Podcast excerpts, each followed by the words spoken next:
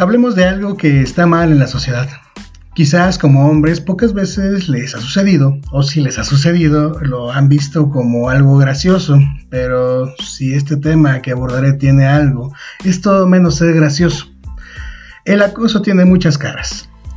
Las mujeres lo viven día a día, en las calles, el trabajo, incluso hay quienes lo sufren hasta en el hogar. Lo cual es un hecho lamentable y no hablo tratando de imponer mi voz patriarcal sobre el tema, ni busco cambiar el mundo Solo les contaré algo que me sucedió a mí y el análisis posterior que hice de dicho acontecimiento. Todo comenzó en un viaje que hice a Mérida, Yucatán, en compañía de mi señora madre, a casa de unos amigos de la familia. Término utilizado aún es complicado explicar la relación. En fin, una vez en dicha ciudad, en la casa de nuestros anfitriones, había una señora que fungía como nana para el menor de los hijos de aquella familia. Esta señora vive en la casa de sus empleadores junto con su hija de 15 años. Guarden estos datos. Estuve en la ciudad unos días, hospedado en la casa de nuestros amigos, pero el último día, un sábado, mis anfitriones organizaron una comida para despedirnos. Entre las risas y las copas, la gran mayoría comenzó a entonarse, todos a excepción de los menores de edad y yo, que debía madrugar a la mañana siguiente para conducir de regreso a Guadalajara, motivo por el cual me despedí alrededor de las 9 de la noche y subí a mi habitación. Más tarde, no recuerdo la hora exacta, mi mamá entró en la habitación. Era un cuarto amplio, con una cama matrimonial pegada a un muro y un individual pegada a otro. Yo me encontraba dormido en la individual. Mi señora madre se acuesta y entra la nana, un tanto borracha y a despedirse de ella. La abraza y le dice que la quiere mucho, que lo vamos pronto, etcétera, etcétera, etcétera. Todo muy padre hasta que la mujer borracha, que me llevará entre 10 o 15 años de edad, no estoy muy seguro, se lanza sobre mi cama, mete su mano en mi entrepierna y su lengua en mi boca y me despierta con tremendo pinche susto, acompañando la náusea por el olor a boca sucia, cigarro y alcohol. Forcejé con ella unos instantes hasta que su hija, que también había entrado a despedirse de mi mamá, se dio cuenta de lo que la mujer estaba haciendo y apenada le gritó, Mamá, déjalo en paz.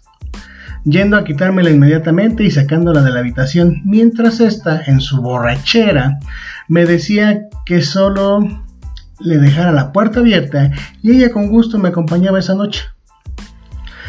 Ok, hasta aquí podrían decir, qué gracioso, o ¿por qué te quejas? Has de ser jotito. Pero si solo han pensado en ello, los invito a recapacitar, porque entonces, damas y caballeros, ustedes son parte del problema. ¿Por qué? Se preguntarán. Simple. Normalizan el acoso sexual y consideran que no es de machos quejarse de que una mujer se quiera meter en tu cama. Imaginemos por un minuto que los papeles se invierten. Yo seré la mujer borracha y en mi lugar pondremos a la hija de dicha mujer, a la cual yo le llevo la misma edad que su madre a mí, entre 10 o 15 años. Imaginen lo asqueroso que sería escuchar contar como un imbécil de 31 años, escudándose en que estaba borracho, se mete a la cama de una chica, tocarla y meter su lengua en su boca. Cambia la perspectiva, ¿verdad? Pues no debería. Por el contrario, lo normal debería ser que aquello sea visto como un acto probable en ambos casos. Bajo la misma situación, yo habría enfrentado la putiza de mi vida, quizás un linchamiento y en el mejor de los casos problemas legales. Pero aquí no hubo eso, ni lo habrá porque no vaya a ser que se me fracture la frágil masculinidad. No, no fue por eso. Fue porque el único sustento de aquella niña de 15 años es su madre, la mujer que por falta de amor propio y seguramente algún trauma psicológico interpretó mi forma de ser, que es la misma con todo el mundo, como una señal de, hey, ven a meter tu lengua en mi boca mientras duermo, a la par que estrujas mi pinche salvajemente mi pene. Ya caemos más o menos en qué es lo que está mal. Pues verán, desde mi regreso a casa he contado lo sucedido a varias personas. Mi madre lo supo en el momento y platiqué con ella al respecto durante el viaje de vuelta. Pero ella no lo vio malo. Su generación fue enseñada a que era gracioso y que no pasaba nada. porque yo soy hombre. La mayoría de mis amigos coincidió en que había estado mal, dándome la razón, y uno en particular me contó que le pasó algo similar durante una fiesta en la preparatoria, en donde después de haber bebido además, se retiró a dormir a una de las habitaciones.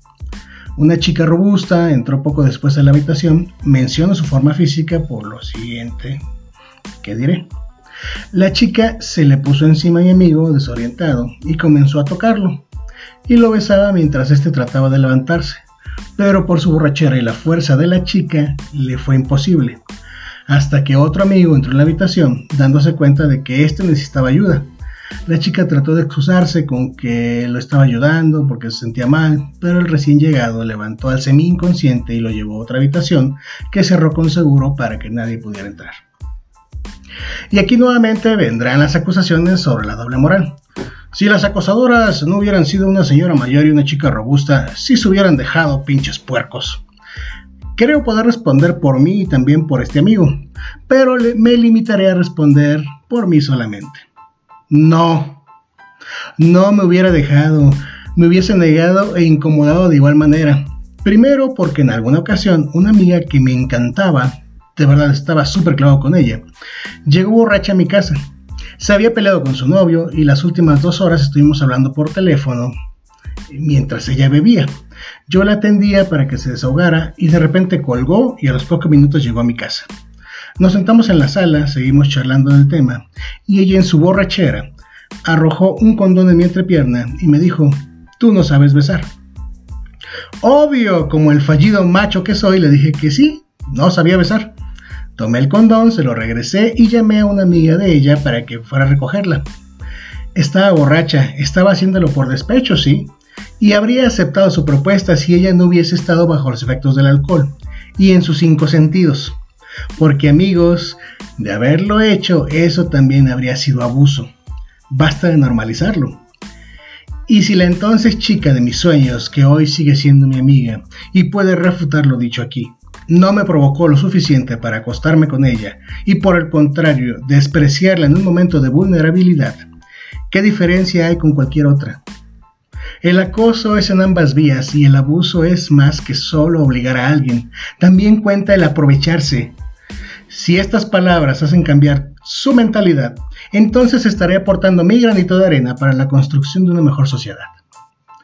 Yo soy Jonas Eves y esto fue Sin Guión y sin contexto.